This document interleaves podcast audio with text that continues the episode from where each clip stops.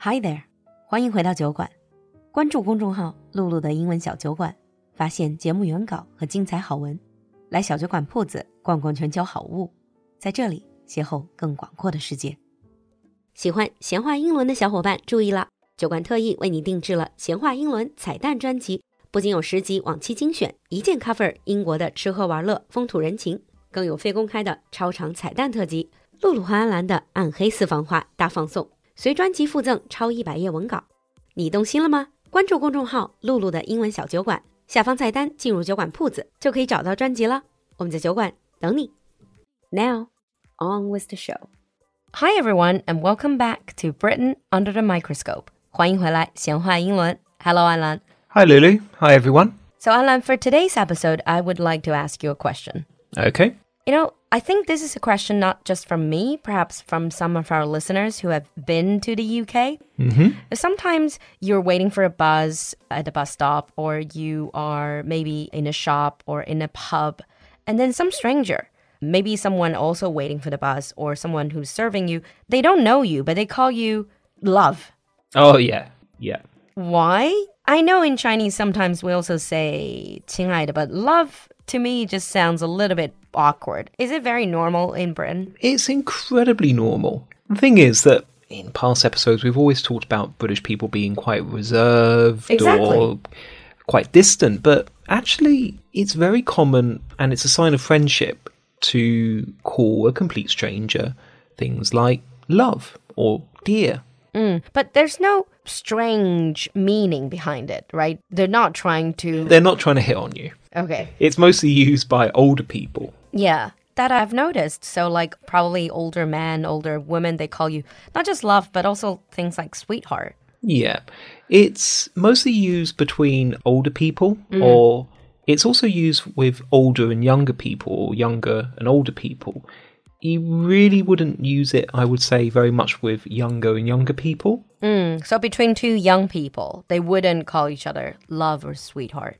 Not really. It's not that common. What are they just trying to be to sound nice, polite, close, or They're- they're just, it's a friendly greeting. It doesn't actually mean they love you. Well, it might do, but uh, generally it's just a friendly greeting. So, for example, love. It's used by strangers, but it's also used for speaking to a partner or even a child as well. It's very similar to darling. yeah, but you don't get darling from strangers, do you? Uh, sometimes you do. Because it's usually the situations like, for example, a barman asking you, "What do you want, love?" Yeah. But, you know, sometimes what you want, darling. But it can also be used outside, but also inside the home. Like, my mum calls me love. Oh, so it is common for parents to call their kids love. Yeah. Is it more for adult kids? Because I mean, there are other names that would call children. Um, it can be children or adults. It's normally the mum that would say it. What about honey?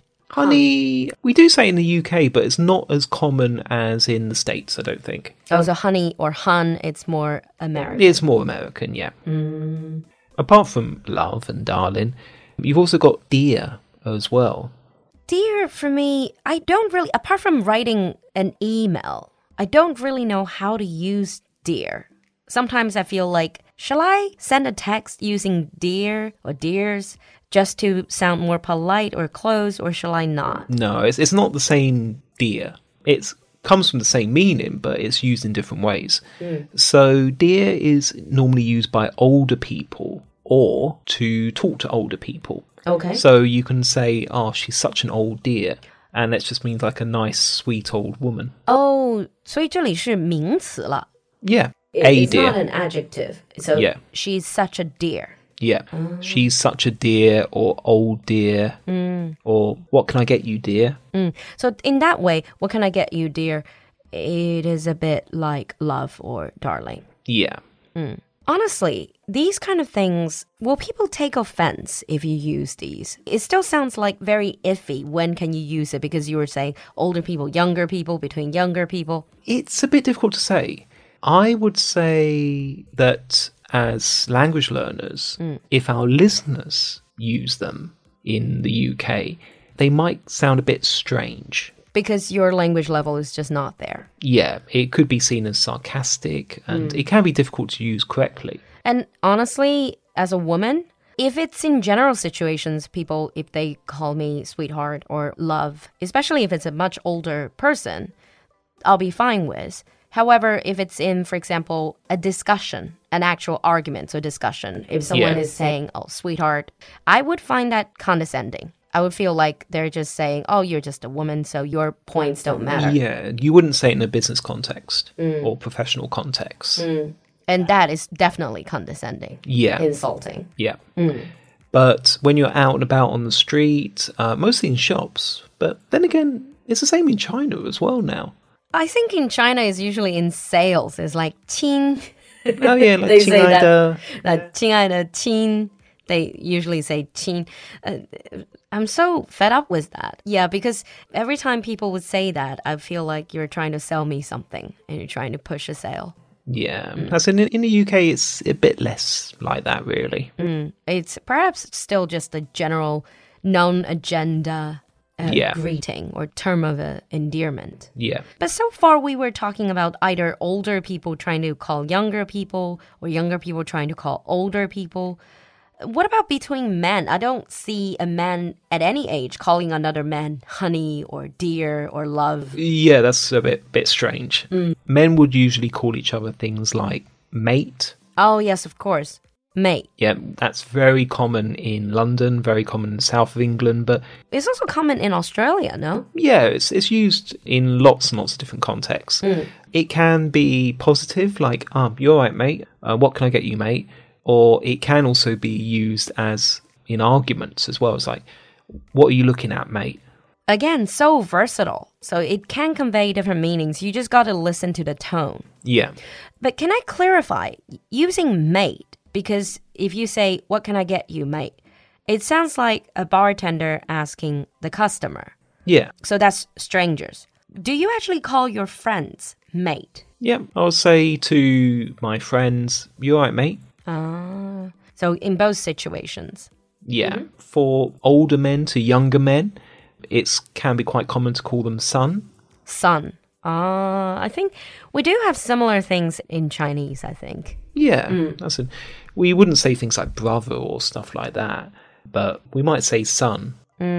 You don't use bro, do you? That's American. Uh, it can be used, but is quite American. Mm, It's I think it's just because you have mate. Yeah. What about bruv? Bruv, that can also be used. Personally, I wouldn't use it myself. I would normally stick with mate. Is that too street for you? Well, bruv, uh, you're right, bruv.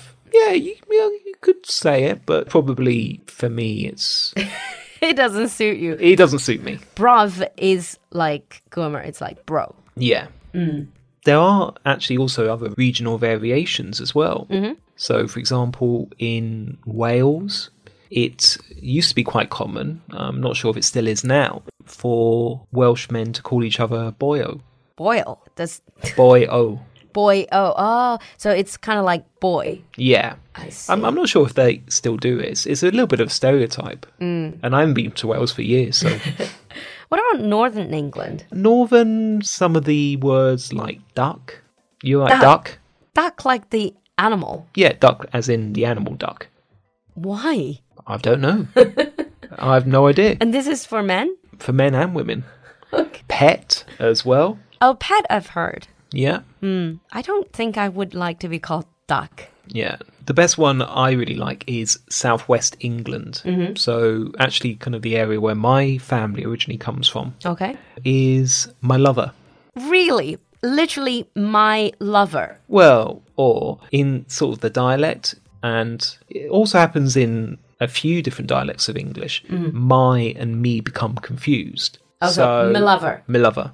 So if you go to Somerset, if you go to Devon or Cornwall in the southwest of England, some people might say Milava.